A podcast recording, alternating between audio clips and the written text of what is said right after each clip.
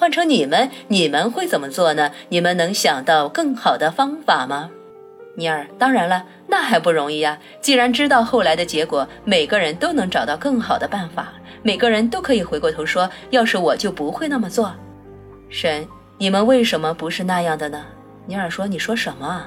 神说：“我说你们为什么不是那样的呢？你们为什么不回过头，从你们的过去吸取教训，采用其他办法呢？”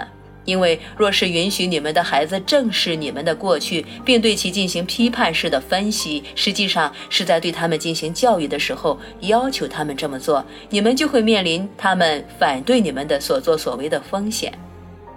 当然，无论如何，他们都将会反对的。你们只是不允许这种情况出现在你们的教室里，于是他们只好走上街头，挥舞着标语、撕毁入伍通知、焚烧乳罩和旗帜，想尽办法来引起你们的注意，吸引你们的目光。年轻一代不停地对你们大喊：“肯定有更好的办法！”然而你们却充耳不闻，你们并不想听见他们的呼声。你们当然不希望他们在课堂上批判的思考你们提供给他们的事实，要听话。你们对他们说：“别跑来这里说我们把事情做错了，只要知道我们做的统统都对就好了。”这就是你们教育孩子的方式，这就是你们所谓的教育。尼尔说：“但是有些人会说，正是年轻人和他们疯狂荒唐的自由主义思想，使得这个国家和这个世界道德沦丧。”将人间变成地狱，让世界走到崩溃的边缘，破坏我们推崇道德的文化，代之以一种为所欲为、只求良好感受的伦理观。他们的伦理观正在危及我们的生活方式。神说，年轻一代确实正在破坏你们的生活方式。有史以来的年轻人都是这么做的。你们的任务是去鼓励他们，而非去制止他们。正在砍伐雨林的并非你们的年轻人，他们正在要求你们停手。正在破坏臭氧层的并非你们的年轻人，他们正在要求你们停手；正在世界各地的血汗工厂剥削穷人的并非你们的年轻人，他们正在要求你们停手；正在忽略弱者和受压迫者，做事地球上虽有足够喂饱全部人的食物，但每天饿死的人成千上万的并非你们的年轻人，他们正要求你们停手。正在政界尔虞我诈的，并非你们的年轻人，他们正要求你们停手，压制性欲，为自己的身体感到羞耻和尴尬，并将这种羞耻和尴尬传给后代的，并非你们的年轻人，他们正在要求你们停手，创建强权及真理的价值系统和用暴力解决问题的世界的，并非你们的年轻人，他们正在要求你们停手。那。他们其实不是要求你们，他们是在哀求你们。尼尔，可是推崇暴力的是年轻人，拉帮结派、自相残杀的是年轻人，对法律规则、任何规则嗤之以鼻的是年轻人，逼得我们快要发疯的也是年轻人。神说：“当年轻人改变世界的呼声与哀求被搁置罔闻，当他们发现他们的心血已然白费，当他们发现你们无论如何都会执迷不悟，这些年轻人又不是傻子，他们将会不得已而求其次。假如无法击败你们，他们就会效仿你们。你们的年轻人效法你们的行为。假如他们喜欢暴力，那是因为你们喜欢暴力；假如他们唯利是图，那是因为你们唯利是图。”假如他们举止疯狂，那是因为你们举止疯狂；假如他们别有用心的、不负责任的、自惭形秽的使用性，那是因为他们看到你们有过同样的表现。年轻人和年纪较大者唯一的区别在于，年轻人的所作所为完全是公开的，年纪较大者隐藏他们的行为，年纪较大者以为年轻人看不到。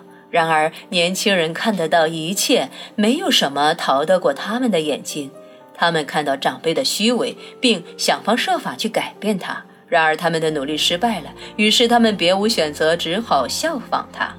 他们这么做是错了。然而，从来没有人教他们别的做法。他们不允许批判地分析长辈的行为，他们只被允许记住长辈做过的事。而凡是你们记住的，你们就会将其供奉起来，视其为神圣不可侵犯。尼尔，那我们该如何教育下一代呢？神，首先要把他们当作生灵来看待，他们是生灵进入肉身，这对生灵来讲可不是容易的事情，这不是生灵轻易能够适应的事情。肉身是非常封闭、非常有限的，所以孩子会在突然受到如此限制的时候哭喊。请聆听这哭喊，请理解他，请尽你们所能，尽量让你们的孩子们感到他们不受限制。其次，温柔的、关爱的引导他们进入你们创造出来的世界。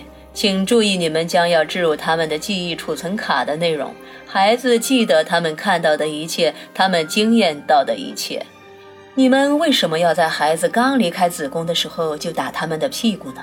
你们真的以为这是唯一能够让他们生命引擎发动的方式吗？